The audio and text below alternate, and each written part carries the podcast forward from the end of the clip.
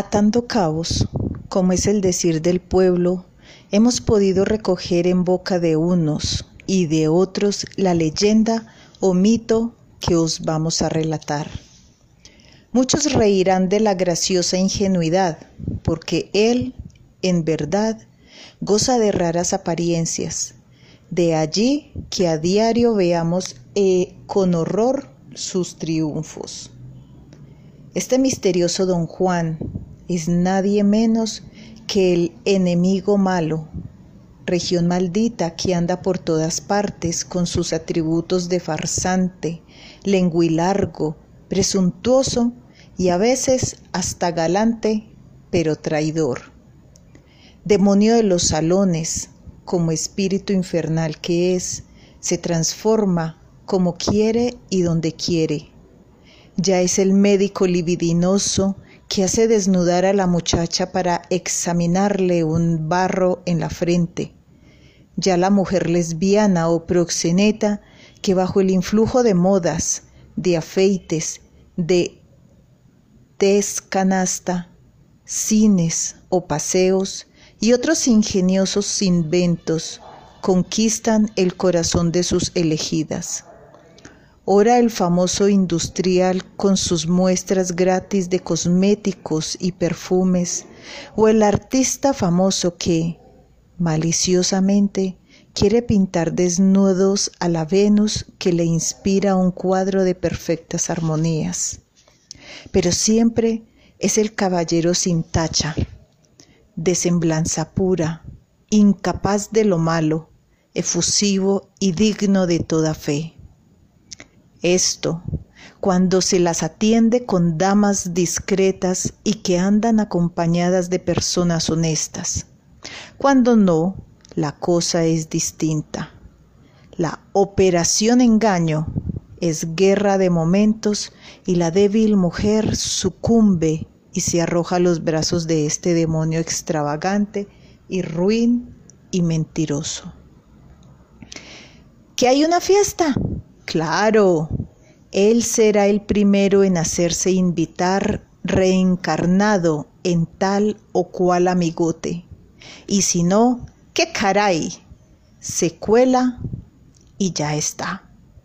Aparece el dandy o el gandul rumboso que toca a maravilla cualquier instrumento musical y canta y baila con primor los aires de moda.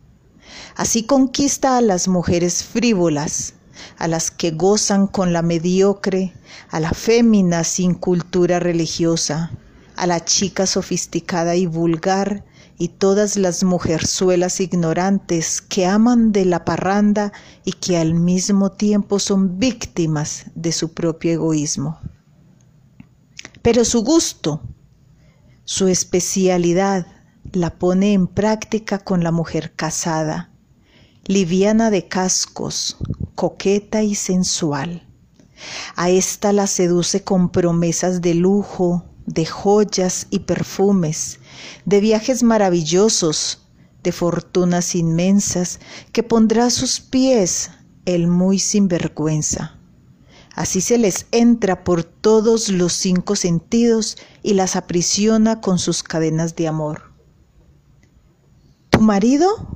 le pregunta su víctima, y la mujer lo señala medrosa, casi avergonzada de su esposo. Y él continúa, tú, una mujer tan linda, tan graciosa, tan joven en ese flacucho desnutrido? Oh, tú, mujer tan divina, casada con ese vejete pobre, tacaño y camandulero? No, no, tú eres joven y bella, tú mereces un hermoso príncipe. Yo soy de sangre azul. ¡Qué horror!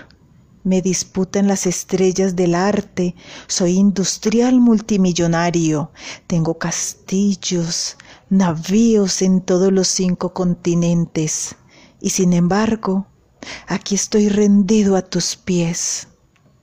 Pobre mentecato. ¿Y no sois vicioso? pregunta la joven embelesada. Claro que sí, ¿Y qué importa? responde él, con vicios son de la juventud moderna. Tú no eres anticuada muchacha. ¿Verdad que no eres una vulgar campesina, eh? Mm, no, respondí aturdida. Entonces, prueba y verás de lo bueno que te estás perdiendo. Anda, no seas tonta. Goza con tus amigos de juventud. La vida es corta y más la juventud. Fuma, juega, haz el amor. Imposible, grita la joven asustada. ¿Nerviosa? no seas tontica. Un poco de droga avivará tu ardor si eres fría. ¿Amas la libertad y eres casada? Un poco de droga a tu marido y al infierno el estorbo. Sé libre para siempre. Cuando el extraño seductor se enamora de una niña, hace de ésta un ser grosero que detesta el estudio y llega hasta odiar a sus padres y hermanos.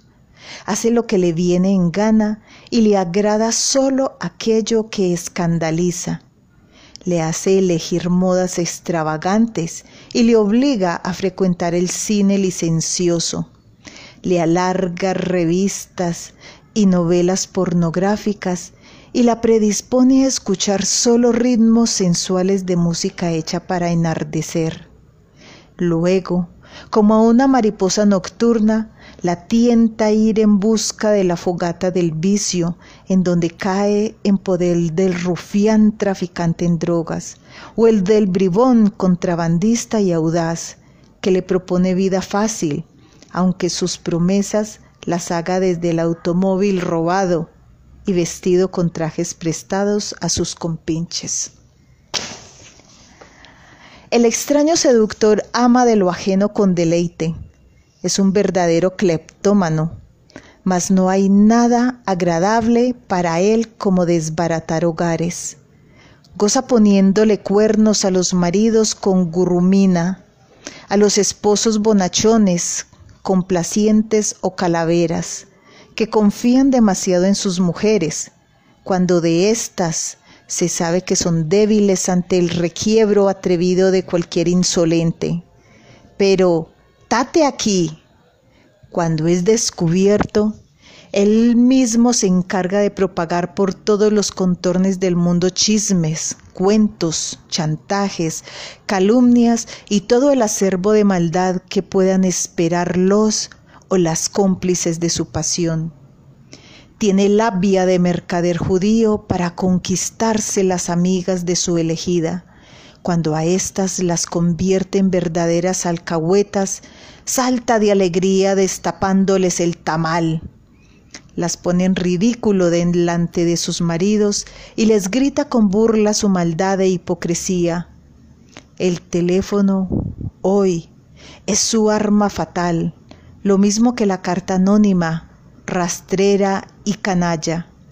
Así es como este demonio, fachendoso y soez, destruye buenos matrimonios, porque su deleite es enviar mujeres de mala vida al infierno.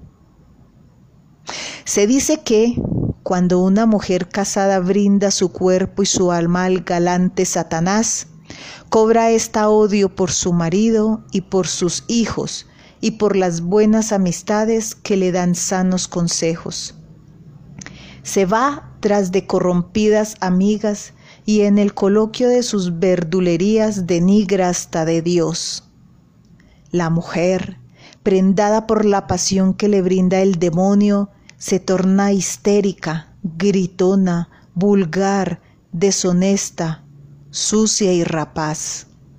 Si es piadosa, reniega de la fe. Si es hacendosa, se vuelve ruin.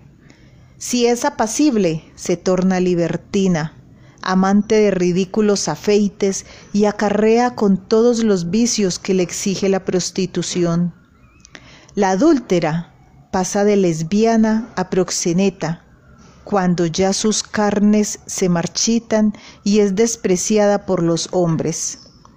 Luego degenera en bruja adivinadora de la suerte o en fabricante de filtros amorosos, cuando se ve abrumada por el dolor de la envidia, de la ingratitud o de las enfermedades, busca el templo y ofrece a Dios la carroña de su cuerpo. Y espera que Él, como bueno que es, le perdone sus debilidades. Algo paga el extraño seductor los amores que le prodigan. Así finaliza la vida de la meretriz, pobre de afectos, olvidada de su familia, despreciada de sus hijos y de la sociedad. El extraño seductor es hoy el demonio que azota la sociedad moderna y permanece espiando a sus víctimas desde la butaca del club nocturno o del cine o desde la aristocrática gerencia, en los hipódromos y estadios, en la fuente de soda o en el convertible que rueda lentamente por las avenidas de la ciudad. Ya no es el trovador de verde chambergo y sonora mandolina, sino el mozalbete que luce todas las galas del modernismo. Diz que lo aleja la mujer honesta, que sabe esta sencilla leyenda, meditando hondamente el final de la misma. Si ha estado en las manos de este demonio y logra zafarse de sus garras por intervención de alguien que la quiera con buen corazón, sus obras adquieren mayor esplendor y se hace digna de la paz del hogar y de todos los beneficios que prodiga Jehová a quienes se arrepienten oportunamente y sacrifican la vana gloria del placer por el beneficio de su alma y el de los suyos.